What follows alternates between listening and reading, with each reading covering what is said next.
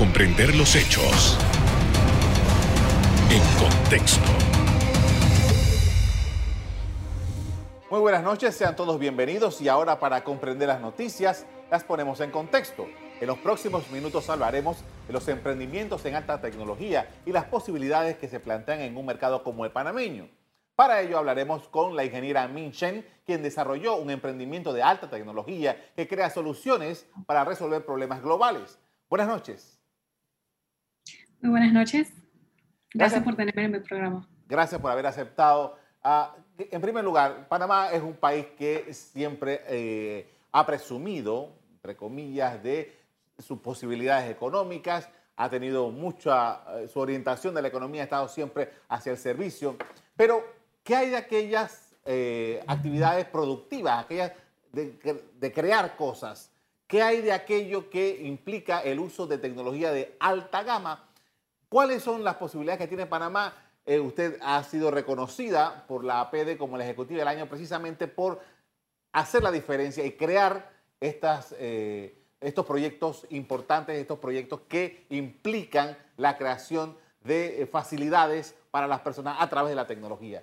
¿Cuál es su visión de lo que en, el estado que nos encontramos y lo que ustedes han podido lograr hasta el momento? Sí, bueno, actualmente con tanta información en Internet y tantas posibilidades de poder emprender desde cualquier parte del mundo, Panamá también es un lugar en donde una persona que tiene la dedicación y las ganas de la determinación puede ser exitoso. Eh, hay cosas en Panamá que sí hay que mejorar eh, y esta ley de emprendimiento que mencionaste es una de ellas, porque ya con emprender es bastante difícil, pero si desde el día uno que estoy pensando formalizar mi emprendimiento, me encuentro con muchísimos retos desde a dónde tengo que registrar mi empresa, a, quién tengo que contratar, los gastos de contratar a alguien para hacerlo, los impuestos que tengo que pagar desde el día cero sin haber generado ningún ingreso son obstáculos que realmente son innecesarios porque emprender todavía, o sea, emprender es mucho más difícil que eso. Así que eh, es muy bueno que en Panamá se estén dando estas cosas para que podamos tener más emprendimientos de alta tecnología. Ahora, eh, para un poco ilustrar al público que nos está eh, viendo esta noche, ¿Qué es lo que ustedes hicieron y cómo ustedes se han logrado posicionar en un mercado tan competitivo en donde no se compite internamente, se compita con el, planeta entero? Sí, nosotros somos cuatro socios, cuatro panameños que tenemos décadas de experiencia en diferentes industrias, que vimos una necesidad hace cuatro años de que no había tecnología para el mundo real, para ayudar a las personas a automatizar su trabajo, a ser más eficientes y proteger a las personas con más información. Entonces decidimos crear tecnología móvil, tecnología que ustedes pueden usar en el celular, para ayudar a las empresas a coordinar con su personal que está en el campo, que es lo que más, más vemos ahora, ¿no? Porque ahora con la cuarentena muchos tenemos que quedarnos en casa, pero todavía tenemos muchas necesidades. Entonces hay muchas personas que se están exponiendo en el campo para llevarnos comida, llevarnos eh, medicamentos y hacernos muchísimas cosas que nosotros no podemos hacer. Entonces, nuestra tecnología ayuda a empresas que tienen personas en el campo a tener una mejor coordinación, a ser más eficientes con su tiempo para que tengan que exponerse menos y a la vez la empresa pueda adaptarse a la nueva forma de hacer negocios que es dentro de la economía de bajo contacto. Ahora, eh, justamente eh, decirle a, una empresa que establecida ya hace mucho tiempo, que tiene sus propios eh, métodos, sus canales de, distribución, sus canales de hacer sus actividades, oye, te puede ir mejor con esto, es, un tema que es, cuesta para llegarle a las empresas, ¿no? Sí, pero con la pandemia nos hemos dado cuenta, o sea, anteriormente las empresas tenían casi que un solo canal para, para vender, que es el local físico. Entonces, la única forma de nosotros comprar algo era ir al local físico, porque de hecho el comercio electrónico, no solo en Panamá, en el resto del mundo no tenía mucha penetración. Ahora con la pandemia ya no estamos hablando de solo comercio electrónico, estamos hablando de la omnicanalidad, porque las empresas para poder seguir dándonos los, los servicios nos están aceptando los pedidos por WhatsApp, por teléfono por Facebook, por Instagram, por su portal de e-commerce si tiene uno, además de también tener su, el supermercado, la farmacia abierta. Entonces ahora ya no es comercio electrónico y comercio físico, sino que ahora es comercio en la omnicanalidad, por todos los canales. Eso es lo que significa omnicanalidad. Y es una necesidad que las empresas ya lo sienten, ya lo hacen, pero el siguiente reto es cómo yo organizo esa logística detrás para no vender algo que no tengo, para entregarle a la persona en, al momento, en el momento que le dije que se le va a entregar, o para coordinar con esta persona dentro de las dos horas que puede estar en la calle para que venga a buscarlo y que lo que compró esté completo, esté correcto y el cliente esté informado. esos son los nuevos retos que vienen con esta pandemia, pero son retos a raíz de esta nueva oportunidad de ir hacia la unicanalidad. Ahora, eh, eh, eh, escuchándola, me, imagino lo que, lo que he estado pasando, usted va a un supermercado y de repente encuentra a un, a un empleado del supermercado con una tablet buscando en los anaqueles que yo físicamente también estoy buscando los productos porque están, se lo, pidieron por, por, internet, pero ella está haciendo lo mismo que hago yo cuando la tecnología y el método de trabajo debería ser diferente, ¿no? Ah, pero hacia allá nos estamos dirigiendo. Así es, hacia allá se está transformando el mundo. Hay, ya hay muchas tiendas que ni siquiera abren para el comercio eh, normal, sino que están cerradas para que empleados estén haciendo nuestras compras por nosotros y de esa forma no afectar la experiencia del cliente, porque imagínate, vas a la tienda, compras el, el único pan que queda y, viene la persona y te lo quita porque alguien lo pidió en línea. Entonces hay un tema de experiencia de cliente, hay un tema de protección de los clientes y de los empleados que están en ese lugar y también hay un tema de eficiencia operativa. Entonces hay muchas cosas que están cambiando, incluyendo la parte tecnológica, obviamente, que es allí donde nosotros estamos aportando. Ok, es momento de hacer una pausa, pero al regreso seguimos hablando sobre el emprendimiento de alta tecnología en Panamá. Ya volvemos.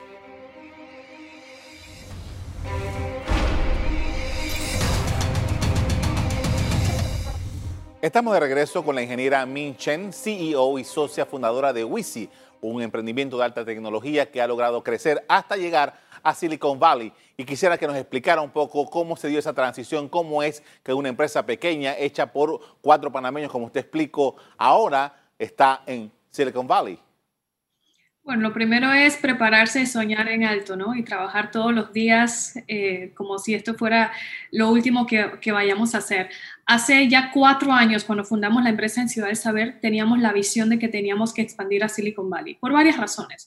Una de ellas es porque esta es la meca del emprendimiento tecnológico, especialmente inteligencia artificial, que es nuestra especialización, y porque Panamá es un país muy chico, es un mercado muy chico. Y una de las, de las cualidades de Panamá es que pensamos muy a nivel internacional. Estamos eh, acostumbrados a pensar en comercio internacional y nosotros desde hace años ya teníamos una ruta trazada para expandir a, a, Silicon Valley.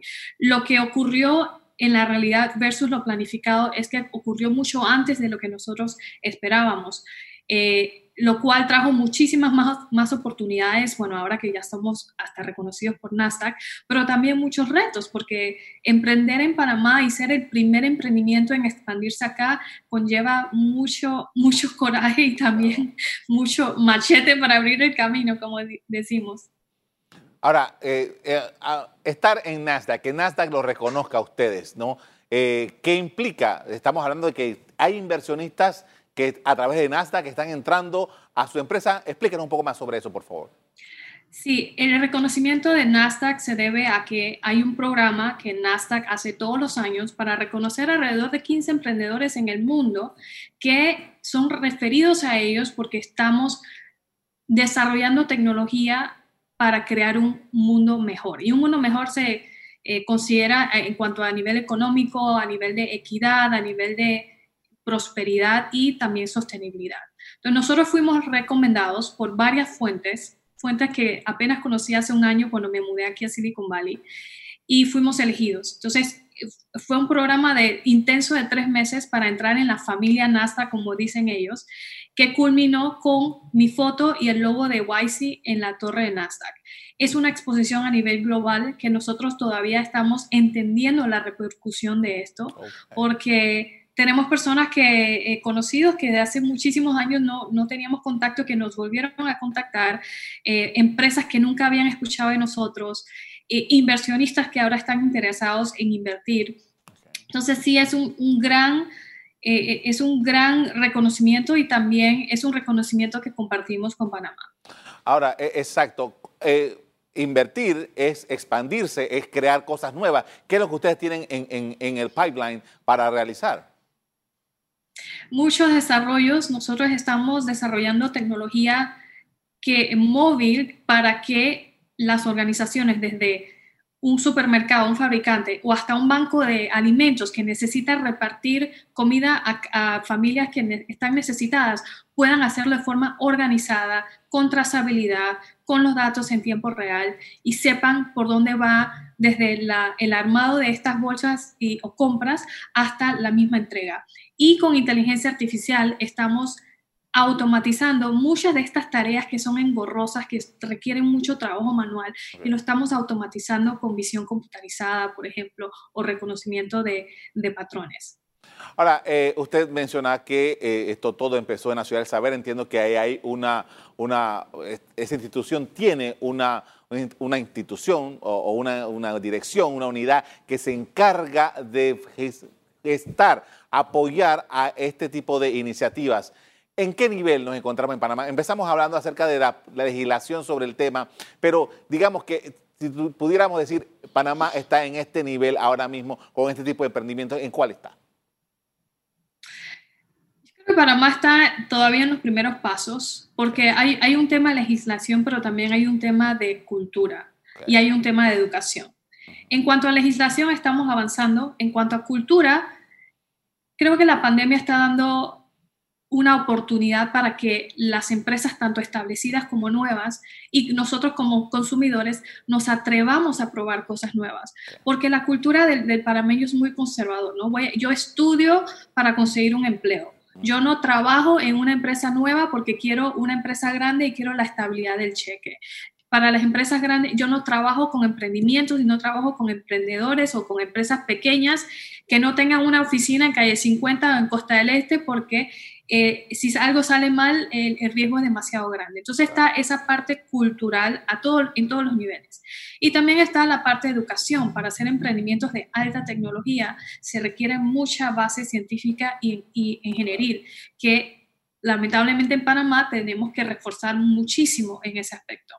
Ok. Eh, hay, hay, iniciativas, por ejemplo, que eh, desarrolla la Universidad Tecnológica con sus estudiantes ¿qué más nos necesitaríamos para justamente esta última parte que usted acaba de mencionar, que el, conocimiento científico, la ciencia, la tecnología emprenda y pueda, digo, los estudiantes puedan emprender. Y entiendo que también Senacid había tenido unos desarrollos por ese sentido.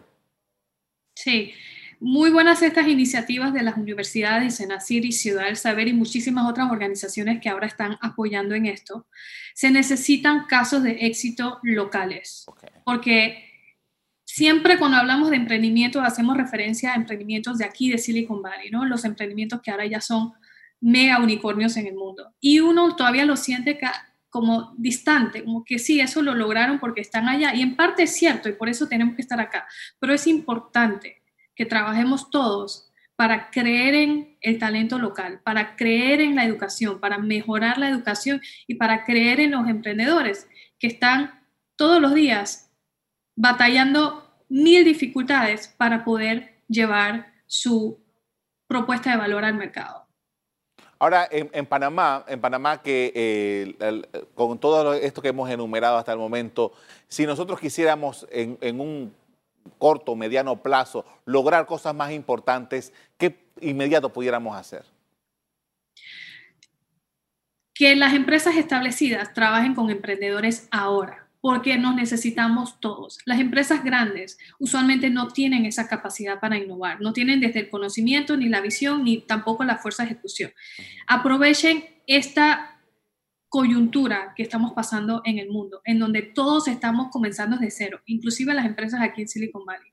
Que las empresas establecidas trabajen con emprendimientos para que los ayuden a innovar y juntos definamos cómo queremos hacer negocios, cómo queremos ser servidos, cómo queremos que una empresa, además de tener un impacto económico, también tenga un impacto social de ahora en adelante. Y también la referencia para aquel que emprendió, hizo todo lo posible, pero una serie de dificultades impidieron que pudiera desarrollar su proyecto. ¿Cuál es el mensaje para una persona como esa? Si realmente eso es lo que, lo que quieren y, y tienen la visión de que eso se puede lograr, que sigan insistiendo. Porque cuando se habla del emprendedor, solo se habla del emprendedor que después de muchos fracasos logró hacer eh, exitoso, pero nunca se habla de los fracasos que tuvo. Entonces, aquí, esa es otra diferencia cultural. En Panamá, si el, el, que intenta y fracasa, lo condenan a nivel de impuestos, a nivel de reputación, pero acá el que no intenta es el que no tiene una buena reputación. Acá se ve bien que uno ha intentado varias veces y por cosas de, la vida y de la, del contexto, como ahora, las cosas no funcionan, pero es mejor intentar, aprender y reintentar a simplemente no hacer nada porque no quiero fracasar. Entonces nunca vamos a crecer. Claro, vamos a hacer otra pausa para comerciales. Al regreso seguimos analizando el tema de los emprendimientos conectados a los adelantos que nos presenta la alta tecnología. Ya volvemos.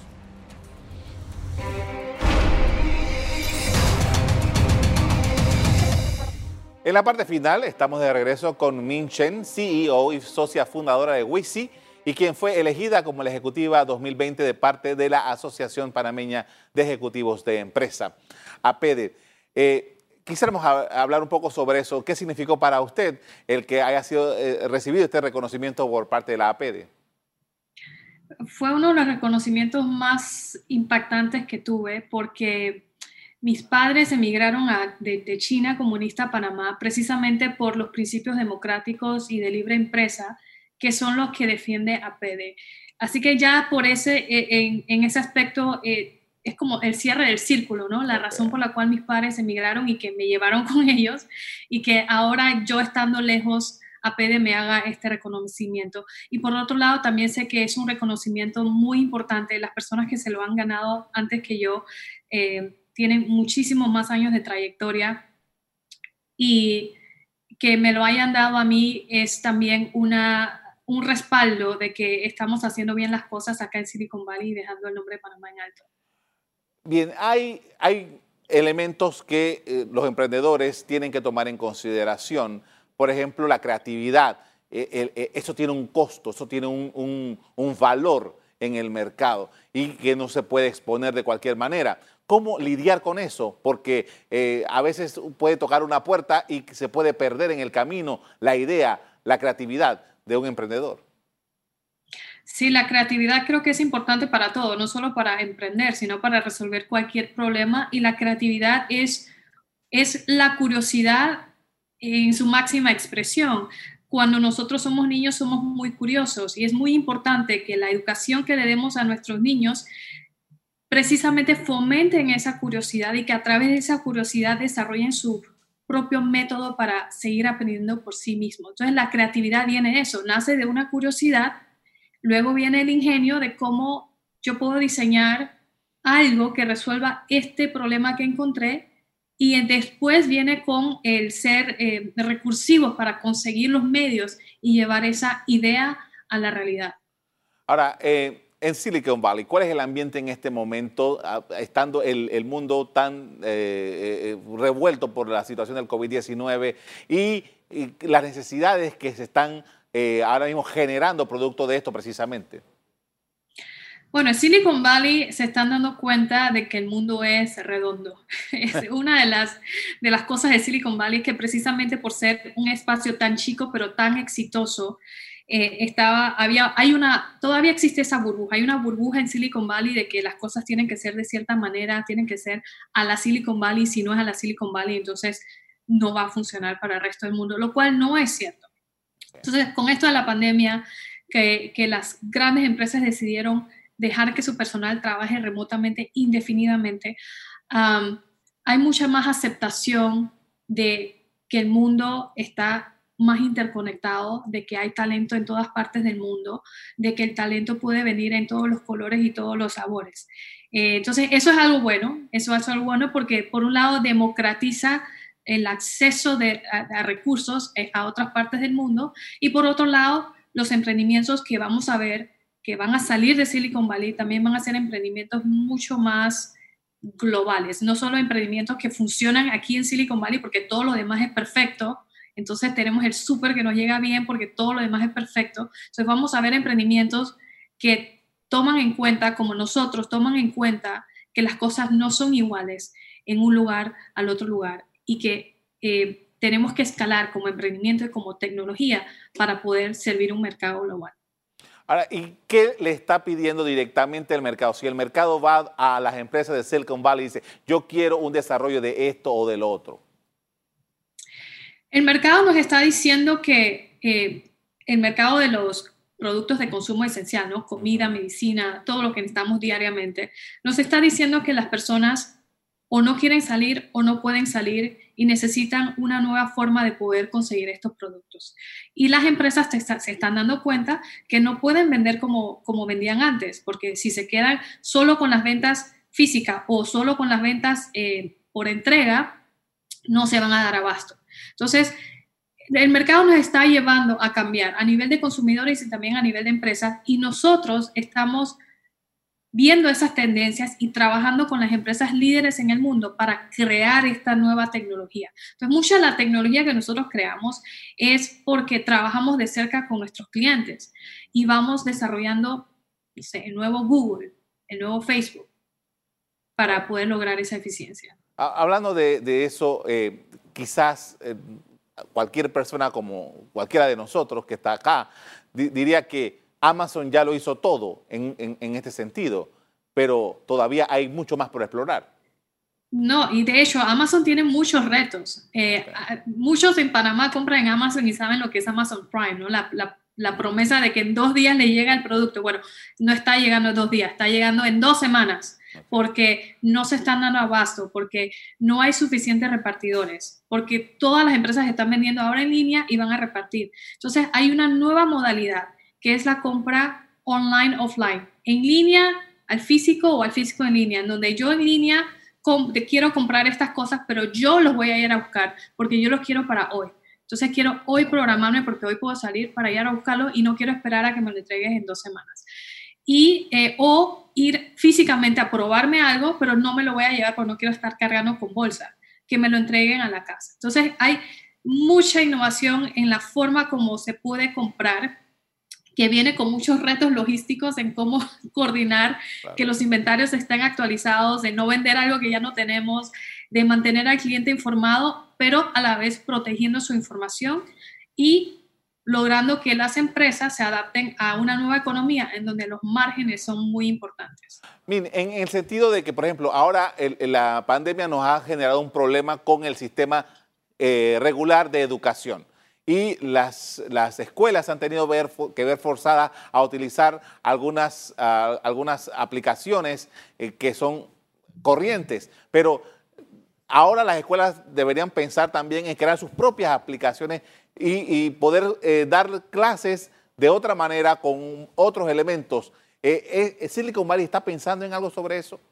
Sí, hay muchísimas aplicaciones, no solo en Silicon Valley, en Latinoamérica hay muchísimas aplicaciones para la educación, para transformar el celular en un laboratorio de ciencias, por ejemplo. O sea, eh, son, formas nuevas de dar, de dar clases, que de hecho hasta en el salón funcionarían, pero ahora que estamos todos remotos son aún más necesarios. Entonces a los educadores también los invito a que, no, a que más allá de llevar una clase presencial en donde tenían un tablero a algo virtual, que es bidimensional, que llevan la educación mucho más allá. Ahora hay tantos recursos en línea que los chicos pueden investigar por su cuenta con experimentos guiados y siguiendo una, una enseñanza que fomente el análisis crítico. Hay muchas formas nuevas de, de enseñar. Agradezco muchísimo a Min Chen por habernos acompañado esta noche y darnos estos elementos importantes acerca del desarrollo de estas alternativas tecnológicas. Muchas gracias por tenerme. Bien, en por lo menos los últimos 10 años el desarrollo de las llamadas startups ha tenido un buen movimiento, el cual ha sido impulsado por una nueva generación de emprendedores, incubadoras de negocios y entidades públicas como Senacid, Ciudad del Saber, la Universidad Tecnológica. Hasta aquí el programa de hoy. A ustedes les doy las gracias por acompañarnos y les recuerdo que si quieren volver a ver este programa, búsquenlo en el VOD de Cable Onda. En locales, Canal Eco. Me despido invitándolos a que continúen disfrutando de nuestra programación. Buenas noches. Thank you.